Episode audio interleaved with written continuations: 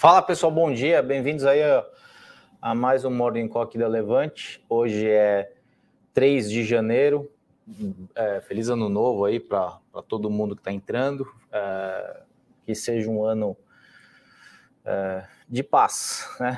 Começando por paz, acho que a gente já tem um bom caminho a ser trilhado, tá? É, bom, bom dia para quem está entrando, bom dia para quem vai nos assistir ao vivo, vai nos assistir gravado, bom dia. É, vamos começar os trabalhos. Vou pedir aqui para produção subir a minha tela, por favor. Obrigado.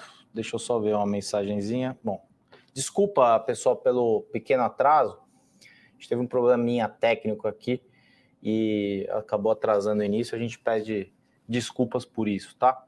A gente sempre tenta manter o perfil inglês de horário, né? Eh, Para inglês, se você marca às 8h30 e chega às 8h30, você chegou atrasado.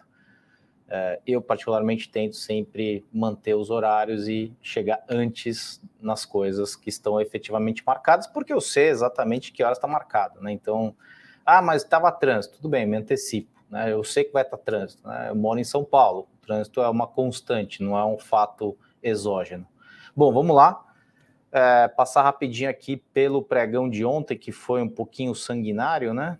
106.376 pontos, 3 de queda, volume bastante diminuído, mínima do dia 100 e quase 106 uh, e máxima 109, que foi basicamente abertura.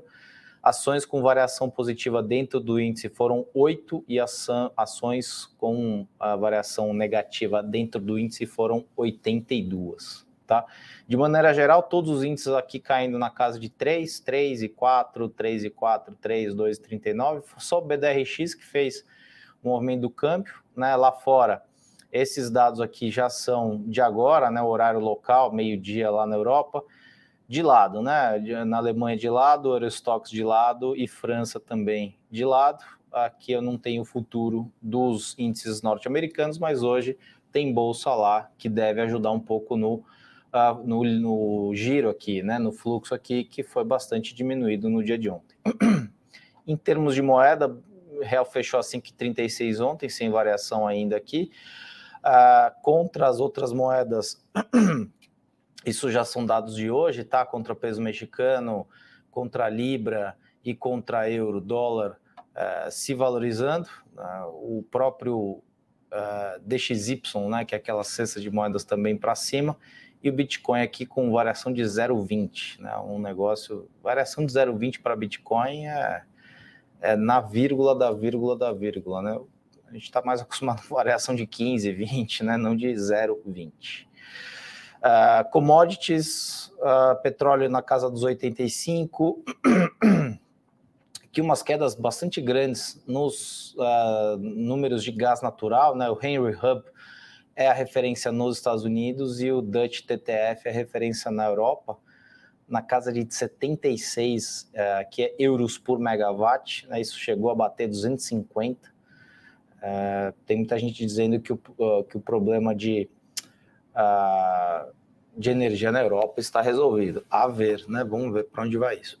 da parte das metálicas, aqui o que mais interessa para a gente aqui é efetivamente minério de ferro, ali na casa dos 110, né? Fechou em 111,28. Uh, é, no restante, tem muita gente chamando atenção para ouro, né? 1,832, ele bateu 2.000 e alguma coisa no, no ano passado.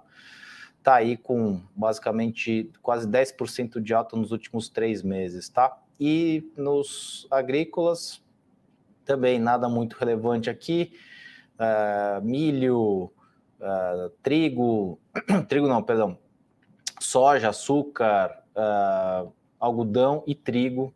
O que mais variou aqui foi efetivamente o trigo, mas acho que não sei exatamente o motivo dessa alta de 2,33, mas esses são os preços de tela. Eu gosto muito de ver preço, porque ele me traz sempre, é, guardar meio que de memória a ordem de grandeza de preço. Isso para mim sempre fez uma grande diferença, tá? Bom, nas maiores altas de ontem, Melios, acho que por conta do acordo lá com o Banco Votorantim, né? E basicamente empresas de uh, commodities aqui na parte de alta, nada muito relevante também, né? A nona A nona aqui, 0,20. Aqui são nove, até tinha comentado oito. É que nesse sistema que eu uso aqui, ele ainda consta, IRB. Por sorte, IRB não mais faz parte do índice. Eu não sei porque ele entrou e não vai deixar saudade nenhuma. É, então, basicamente, empresas de commodity, aqui um grupo de empresas, né? Basicamente, São Martinho, por conta dessa desoneração sequencial aí do, do combustível, né? Que já começa a ter gente, a gente vai comentar um pouco mais para frente dentro da Câmara, que alguns diziam que era fiscalista. Né? A gente pega o nome das pessoas eleitas e fala Será que esse sujeito sabe o que significa o termo fiscalista? Eu acho que é uma pergunta válida. São apenas perguntas, tá? Eu não estou é, fazendo nenhum tipo de julgamento. Então, São Martinho derreteu aqui quase pouco mais de 11, e aí empresas também ligadas a juros para cima, né, de consumo, basicamente Grupo Soma, é, Natura, B3, por conta de bolsa para baixo, talvez, não sei, 7,27 de queda. Petróleo, a gente é, Petrobras a gente sabe muito bem, né? Então, é, não há, há, temores de que façam uso da empresa. Peraí, não há temor, né? É uma certeza. Já foi dito isso, né? Com todas as letras, ninguém quer esconder. E Sabesp também por conta dessa história do mudança no marco regulatório. O Brasil é uma coisa interessante, faz um marco regulatório e vem alguém lá e muda o marco regulatório. É um negócio incrível. Bom, hoje em termos de agenda, tem variação no desemprego na Alemanha, taxa de desemprego também na Alemanha, né, que é uma correlação aqui, é, a inflação na Alemanha, inflação anual e mensal, obviamente, né, e o PMI industrial nos Estados Unidos, nada muito relevante, um dia bastante xoxo em termos de indicador econômico, tá? Bom, como eu falei, Nova York começa a garantir um pouco de melhora de liquidez, uh, continuam aí os riscos, né, os temores por conta de uma possível recessão, né? Inclusive, isso tem pesado bastante já há algum tempo no preço de petróleo. A gente está, em tese, numa bifurcação, né? Que caminho seguimos é, no preço de petróleo? Tem muita gente dizendo que uh, a gente vai ter sobra de petróleo esse ano e tem um outro, uma, um outro lado da moeda que diz que vai ter de 3 a 4 milhões de falta, 3 a 4 milhões por dia de déficit de, de, de, petróleo. Então, assim, lembrando lá 2008, como foi, por exemplo, né, o petróleo foi a 35 dólares, mais ou menos. A gente já está com esse risco pesando há algum tempo, agora parece que os, os, os efeitos da guerra já, já foram bastante diminuídos, né? A gente quase talvez não tenha nenhum efeito mais lá da guerra, que vai completar um ano daqui a pouco, né? E os especialistas lá na Globo News diziam que era super rápido, por isso que eles são especialistas. É, então, é, o temor de recessão está fazendo, né, como a gente viu, o petróleo na casa dos 85 dólares ainda, ou seja, é, me, me, me, parece um sinalzinho, é, porque se não sobrar petróleo para esse ano, é difícil sobrar alguma coisa que talvez vá para cima, né? Bom, é, essa história dos surtos de Covid também tem mantido os, o do surto de Covid na China, né? Que está nesse processo de reabertura aí, depois de manifestação popular lá, que é um negócio meio fora da curva para eles. Está é, tá mantendo atividade em território negativo, né, em território de contração, que é ruim é, para a atividade econômica do mundo inteiro. Por aqui, Brasília né, segue assustando o investidor, é, assumindo, protagoni assumindo o protagonismo dos negócios. Quem achou que ia ser diferente também deve ter esperado o Papai Noel passar no dia 25 é, mais do que críticas de Lula à estupidez do teto de gastos e a retirada da Petrobras dos planos de privatização, ontem vários atos é, foram revogados, vários atos de privatização. Algumas empresas a gente conhece, outras a gente nem sabe porque existem, como por exemplo a empresa do Trembala, né? Quem lembra aqui da empresa do Trembala? Que acho que era Trembala era para a Copa 2014, né? Bom, a gente está em 2022 um pequeno lapso de tempo, né? Inclusive aqui em São Paulo também, monotrilho ali na Marginal Pinheiros era para a Copa, ia levar de Congonhas até uh, próximo ao estádio do Morumbi, que não foi sede, que é uma coisa maravilhosa.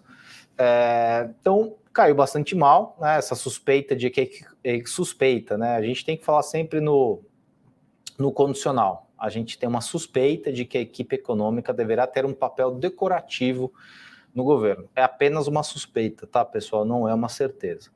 A prorrogação dessa desoneração dos combustíveis deu a medida de força da ala política e do poder esvaziado da Fazenda, traindo já no primeiro dia do ano a promessa de Haddad de buscar o equilíbrio fiscal através do aumento de arrecadação. Né? Então, durou basicamente um dia o que o nosso glorioso ministro da Fazenda disse. Né? Ontem uma pessoa no fechamento falou, ah, mas o que você queria que ele fizesse em um dia? Bom, é, falando de forma prática, esse governo que assumiu, ele já está trabalhando desde novembro, ou seja, são dois meses, né? Ele já estava trabalhando há pelo menos outros oito meses. E agora ele pede mais seis meses para apresentar algum plano, e no primeiro dia ele já é é, desacreditado nessas falas de responsabilidade fiscal. Obviamente, a política é, vai ditar o tom. Tá? O ministro disse ontem que, em seu discurso de posse, que aceita o papel de patinho feio. Eu acho é, é, ele assim, ele tem uma fala sedutora, é, né, fala muito bem, inclusive, né, a gente tem que, obviamente, uh, conseguir entender, conseguir fazer esse tipo de julgamento, né, não é porque talvez não seja uma pessoa ideal para o cargo, que a gente acha tudo ruim nele, é um cara, né, ele fala de forma sedutora, encaixa bem as ideias, fala coisas no momento correto, mas é, basicamente é um pouco de, de fala só e acaba não sendo, não se traduzindo em ação. Ah, mas um dia só, calma aí, de novo, dois meses de transição, mais oito meses na liderança de qualquer pesquisa,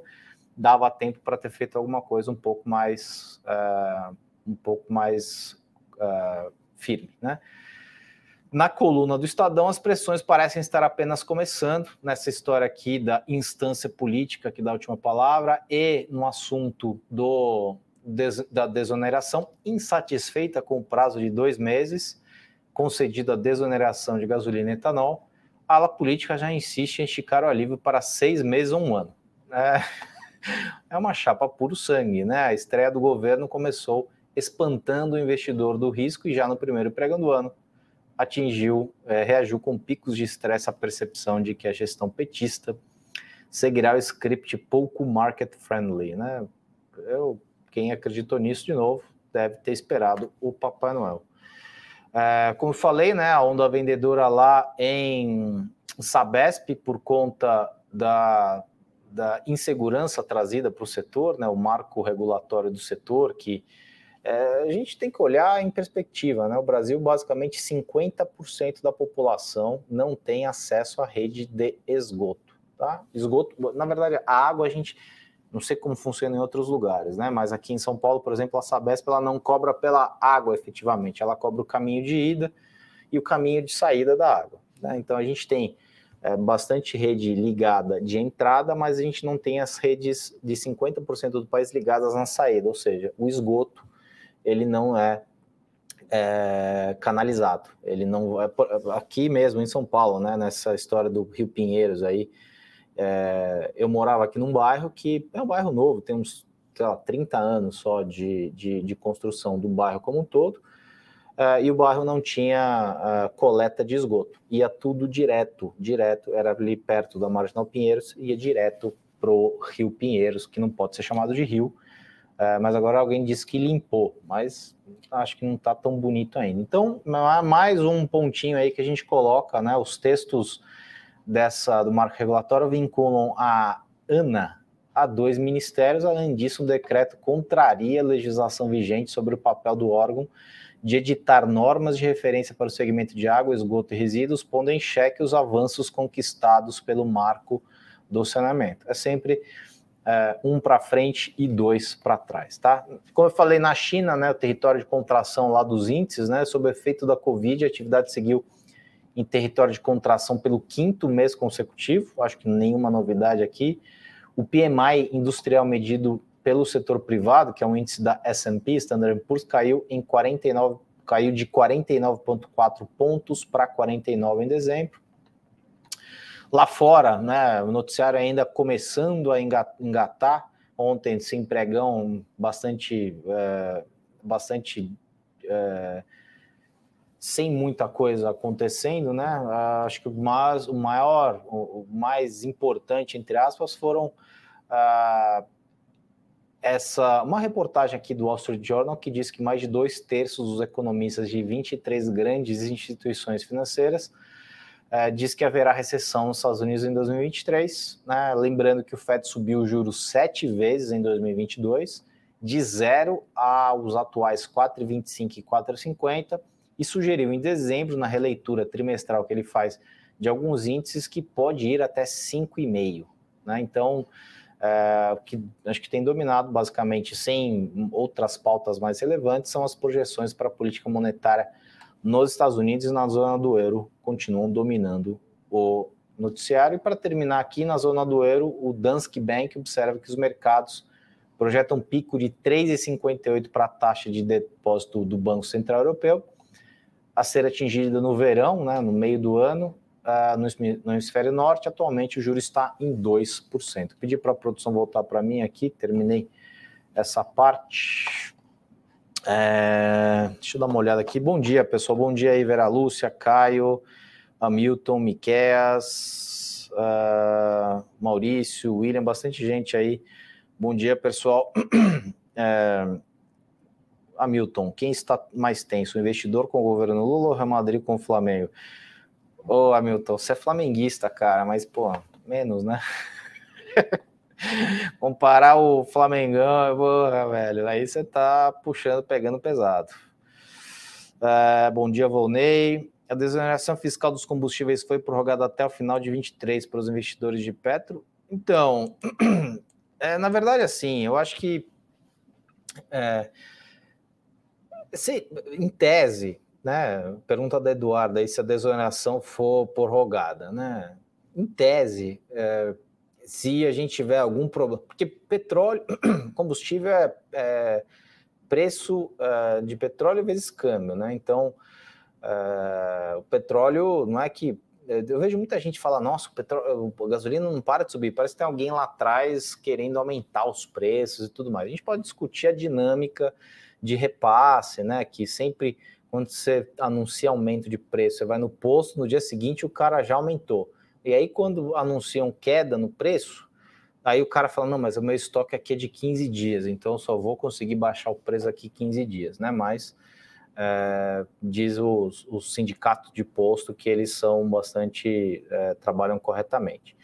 É, se a gente conseguir, se, se houver desoneração, obviamente isso tira uma pressão do ponto de vista de preço, né? Ou seja, é, tudo que for feito em termos de política dentro da Petrobras para mudar, para, como eles próprios disseram, né, abrasileirar o preço, que é, é, é, um pouco assustador quando a gente coloca abrasileirar e é uma frase na sequência. Por quê?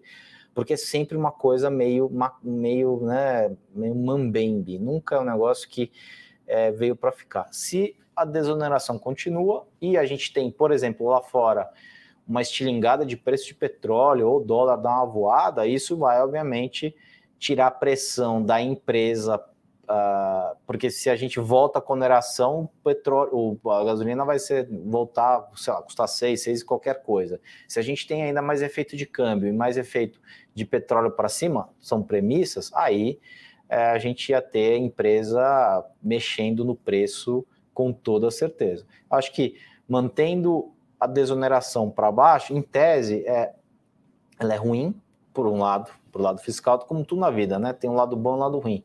Mas, em tese, se a gente tiver preço para baixo, por exemplo, de petróleo e câmbio mais tranquilo, ah, acaba tirando um pouco de pressão. O foco da Petrobras, efetivamente, ela pode, em tese, continuar trabalhando com paridade internacional de preço. Isso são premissas, tá? O que a gente tem que fazer? Não é ficar fazendo, tapando só com a peneira. Tem que decidir efetivamente qual é o papel da Petrobras na sociedade brasileira, algo que a gente é, não consegue fazer, talvez desde os anos 50, 60, desde a fundação, com as histórias, o petróleo é nosso, isso, isso, aquilo, aquilo outro. Não estou dizendo que tem que privatizar, nem que tem que ser estatal. Estou dizendo que a gente tem que definir de, de fato uh, o papel da empresa e deixar de usar a empresa com, ponto, do ponto de vista político, ponto final. Né? Quem imaginava que haveria a reoneração dos combustíveis no primeiro dia do governo? Imagina, imagina manchete no Jornal Nacional: combustível sobe 20% da noite para o dia. Eh, no primeiro dia de governo. Pronto, né? Então, o nosso grande salvador Midas, ele já seria colocado em xeque por parte das pessoas já no primeiro dia, e isso não é bom efetivamente uh, para a política, efetivamente, né? Para a imagem do político propriamente dito, tá? Uh, graças a Deus, o Brasil não terá mais Covid a partir desse ano, pois é. Bom, deixa, deixa, os comentários aí, eu, Hamilton, não me coloque em saia curta aqui, meu. É, é tem, tinha gente que dizia, é, essa, essa história de ficar tentando projetar guerra, né? Eu lembro no começo lá em 2022, né, em fevereiro, quando a guerra estourou, Globo News, CNN, com professores, assim, os caras sacavam os professores de relações internacionais é, que talvez viram guerra em livro de história no máximo, e os caras dizendo com toda certeza que é isso, aquilo, aquilo outro. É, a gente sempre escreveu aqui, olha, eu não sou expert em guerra, né? O que a gente tem que fazer é, é entender o, qual vai ser o impacto, tentar entender qual vai ser o impacto disso, e obviamente a, a posicionar a, de maneira a, a contento, né? eu não sei quando vai, né? Aquela velha história, você sabe quando começa, mas não sabe quando termina. É, mas os especialistas diziam, a grande maioria, que ia ser rápida. É, desculpa, Vonei, não entendi. Orange, as recomendações não entendi, Vonei, perdão. É, bom dia, tornando bom dia, Adão. Opa, tava no Pantanal, que beleza, hein? Você tava feliz então, hein, cara? Não tem internet, nem saneamento básico, maravilhoso, né? Bom, pelo menos não chegou internet nem saneamento básico, né? Imagina se só tivesse chegado internet e sem saneamento básico.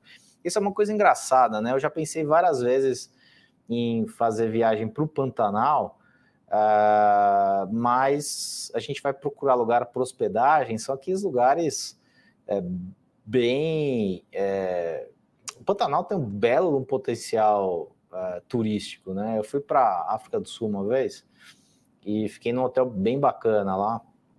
Isso foi em 2012. É no meio do nada um baita de um hotel, muito, muito, muito bom. Uh, e não era assim exorbitante em termos de preço. Não era barato, obviamente, né? Porque se a gente estava isolado de muitas coisas dentro do parque lá da reserva, e eu já tentei procurar alguma coisa parecida aqui no Pantanal. Não tem, não tem, não tem. Né? Tinha um hotel bom lá na região amazônica, mas também acho que não existe mais. É mais um dos, dos nossos uh, das nossas grandes oportunidades perdidas, né? O turismo aqui no Brasil, uh, lembrando, França, um país menor que o Brasil, tudo bem, né? Uma herança histórica bem diferente da nossa, recebe, sei lá, 60 milhões de turistas por ano. O Brasil recebe male male 2, 3 milhões de 2, 3 milhões de turistas por ano, mas sempre tem, aqui agora a ministra, a ministra do turismo, né, se não me engano, é a não sei o que lá do Vaguinho, aí ela acho que ela mudou, não quer mais o apelido e voltou o nome ao nome original dela, porque ela é, acho que esposa do cara de prefeito de Belfort Roxo, eu não sei exatamente, mas é, eu, eu gosto do, Brasil porque os políticos, eles, muitos deles não têm nome, né? Eles têm alcunha, né? Ele é alguém da, não sei o que lá do açougue, não sei o que da farmácia, é, e ela era do Vaguinho, né? Que é o marido dela, que acho que chama Wagner, se não me engano.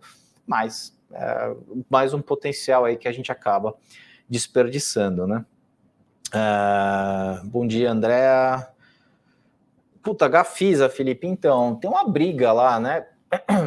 Na verdade, é o, acho que é o Tanuri, se eu não me engano, que é controlador lá, e, e um fundo, né? Eles queriam fazer aumento de capital, e aí entraram na justiça para não fazer aumento, aí no meio do caminho é, venderam aí esse projeto, acho que é projeto, né, do Fazano no Itaim, por, sei lá, 300 milhões de reais, Gafisa, ela tá, é, como, como se diz, ela tá na bacia das almas já faz algum tempo, né? Deixa eu dar uma olhada aqui, que eu acompanhei Gafisa muito tempo atrás, na época que o setor de construção civil ia, mas acabou não indo, né?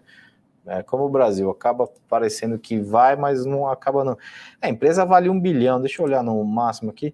É, ela estava na bacia das almas, né? Eu lembro dela na. É, olhando essa cotação do, do, do, Google Finance aí, lá em 2007, 2008, que eram uns tempos áureos né, desse setor. É, não sei se a ação está bem, tá bem é, corrigida aqui em termos de preço, mas 1.175 reais. A gente está falando de 14 reais, né? E ela 14 depois de três dias de é, 50, 50, 50. É isso, né? Tem uma briga lá é, de, de controlador contra um fundo que, é, que tem a participação e teve também essa venda da. Como é que se diz? Venda da, é, desse projeto aqui, se eu não me engano, aqui no Itaim, acho que fazendo Itaim, acho que ele vendeu 80% do projeto por 300 e poucos milhões de reais. Lembrando que a empresa vale um bilhão de reais é, de, de, capitalização de mercado, né? Ou seja, já a empresa chegou a valer né, algumas dezenas de vezes mais do que vale hoje, mas desde 2000, vamos ver aqui desde quando mais ou menos, de 2011 para frente, nos 800 reais, aí ela veio para 265 reais. Se tiver corrigido isso aqui, acho que tá 83 e aí ela veio ladeira abaixo sem parar. Uh, tem ainda algumas coisas acontecendo lá, mas é, mercado, né, mercado de construção civil é assim, bastante cíclico, né, não tem jeito. Né, é da época da Tecnisa, da Rossi, da PDG, Gafisa, eram sempre. Acho que a única que sobrou desse período aí, as duas únicas foram a Ezetec e a Cirela, as duas únicas que é, conseguiram passar esse momento aí de 2011, 2012 para frente, porque Rossi praticamente, acho que não sei se existe ainda, Tecnisa existe, mas é um negócio meio, né? PDG nem existe mais e Gafisa está aí tentando também é, se reerguer, né?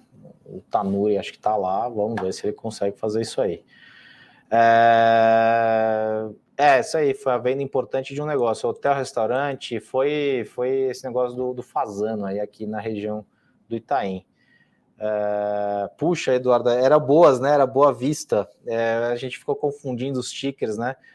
É, eu acho que eles é, agora, né? Normalmente quando o cara faz uma oferta dessa, é, a gente tem que. Eu lembro muito tempo atrás, deixa eu ver quanto é que está o papel.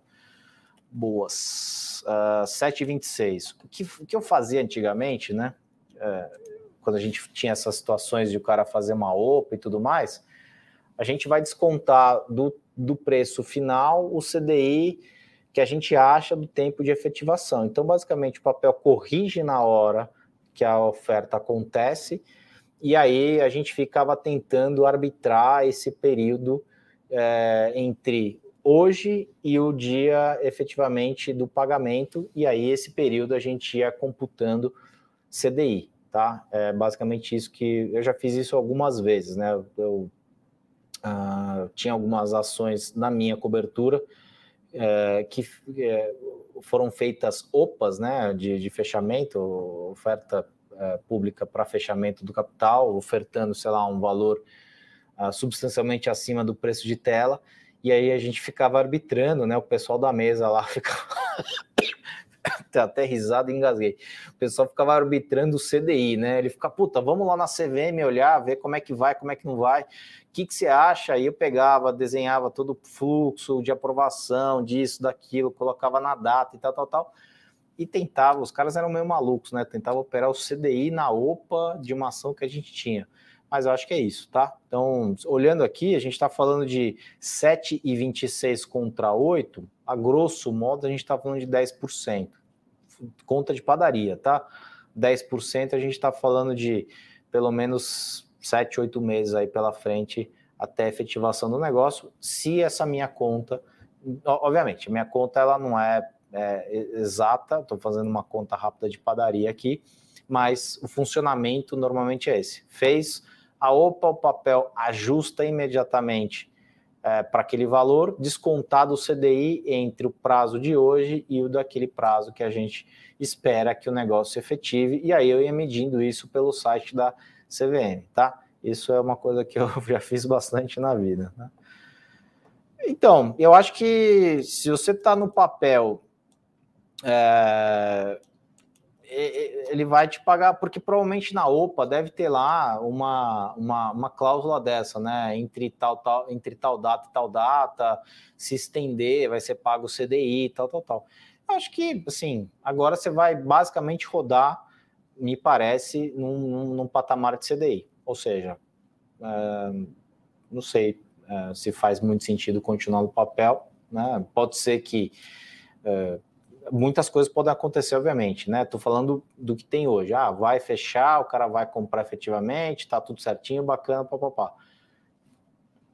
Alguém, às vezes, no meio do caminho não quer, sei lá, e aí o cara tem que aumentar a oferta, não sei. Aí é, são, são, são chutes, né? O que eu tô te dizendo é, é assim mais ou menos funcionava é, quando o papel ajustava rapidamente, tá? Uh, e aí a gente confundiu bastante, né? Eu pensei que era boa safra, aí eu fui lá e falei, não, mas é boa vista, e tinha vindo essa, essa oferta da Equifax, né? Que é uma empresa de biro de crédito bastante grande fora do Brasil. Uh, e aí acabou vindo no final do ano, eu tenho que fazer fechamento por o fato tá de férias, e aí acabei me enrolando aqui também, tá? É isso, pessoal. Se não tiver mais nenhum comentário aí, obrigado pela, pela presença de vocês ao longo do ano passado, né? Tem muita gente aqui que eu estou vendo que sempre está conosco. A gente agradece bastante a, a, a, sempre a audiência de todos vocês. Fazemos o convite, obviamente, para continuar conosco ao longo de 2023. A gente está né, sempre tentando melhorar, né? A vida é sempre é, uma sucessão de tentativas de melhora, né? Nem sempre a gente vê isso. Na verdade, com caridade a gente vê isso uh, naqueles que nos governam, independentemente de espectro político. Tá? Uh, a gente uh, parece que Brasil tudo muda para continuar absolutamente igual. Tem até um texto aí do final do ano passado de uma das séries aqui que diz exatamente isso, né? A gente sempre faz o mínimo necessário para as coisas continuarem funcionando, né? O país dos cinco bola, né? Quem não se lembra aqui de quando a gente estava no colégio e precisava daquele cincão, né? Cinco bola para passar de ano, você fala, putz, ferrou aqui, tem que, meu, tirar, não sei o que, média, não sei o que, para cinco bola. Era o mínimo necessário que a gente precisava. É mais ou menos isso que acho que a gente vê aqui com alguma frequência, né? E, na verdade, quem sai perdendo sempre é efetivamente a população, porque é, o melhor, talvez, programa social do mundo né, é crescimento é, então, acho que eu não sei quem disse isso, mas um dos melhores programas sociais dos últimos é, talvez 100 anos feitos no Brasil foi o Plano Real, né? Que estabilizou moeda, a inflação acaba muito, é, principalmente com a parcela menos, é, é parcela mais, é, mais pobre da população, né? Menos favorecida. Então, assim, é, a gente precisa de crescimento perene e crescimento é, contínuo, né? A gente fica aí em sucessivos voos de galinha, né? É, é, isso. Bom, a gente tem que fazer, tem que lidar com o que tem, né? Não dá para a gente. É, isso não é o fim, obviamente, né? Vamos continuar, que eu acho que a gente vai ter um ano é, razoavelmente complicado e de stock picking, né? Como já tinha falado no final do ano passado difícil a gente ter algum direcional, a gente pode ter alguns alívios aí ao longo do primeiro semestre, com alguma reforma sendo tramitada e tudo mais, que acho que traria um pouco de ânimo, né, principalmente para fluxo, por conta de muita coisa acontecendo fora do Brasil, a gente acaba sendo né, um dos menos piores nessa lista, e se a gente traz alguma notícia positiva, isso pode nos ajudar aqui, mas mesmo assim eu acho que vai ser um ano é, mais propício para stock picking sem nenhum grande direcional, infelizmente. É, que quando a gente fala isso, aí tem gente que fala, não, sai da bolsa e vai para o CDI. Cara, aqui ninguém é extremista de vamos, ou, tem, ou 100% na bolsa ou 100% CDI, né? É um negócio, esse é um dos grandes erros, né? Não é que a gente diz que talvez seja complicado para a bolsa, que a gente está dizendo não vá para a bolsa. Tem muita coisa para fazer na bolsa, mas tem uma coisa tem coisa para fazer renda fixa também. É, é, esse é o melhor desses mundos né, que a gente vive. Né? A gente consegue, ainda mais hoje, com umas dezenas, centenas de ferramentas que tem à disposição aí para a gente fazer investimento, isso aí fica um trabalho bem interessante. Né? Antigamente, eu lembro lá, Já falei isso aqui, se não me engano, em 2008, a gente tinha renda variável, meia dúzia de empresa e renda fixa, ponto. Não tinha ETF, não tinha uh, muitos derivativos, não tinha um monte de coisa, não tinha fundo imobiliário, não tinha BDR, não tinha quase nada. E a gente ficava restrito. Hoje o mundo ampliou bastante. Isso traz uh, mais opção, mas traz também mais trabalho, né? Mais trabalho do nosso lado de análise, que eu acho que quanto mais coisa a gente tem para olhar, é, mais difícil fica, porque a gente está sempre fazendo um julgamento comparativo. Isso é melhor do que isso, em detrimento disso, por causa disso. Então a gente vai montando as nossas teses dessa forma, tá? É isso, pessoal. Quem, uh, quem gostou. Ah, deixa eu só ver o que o pessoal deixou aí de, de material. Espera só um minutinho.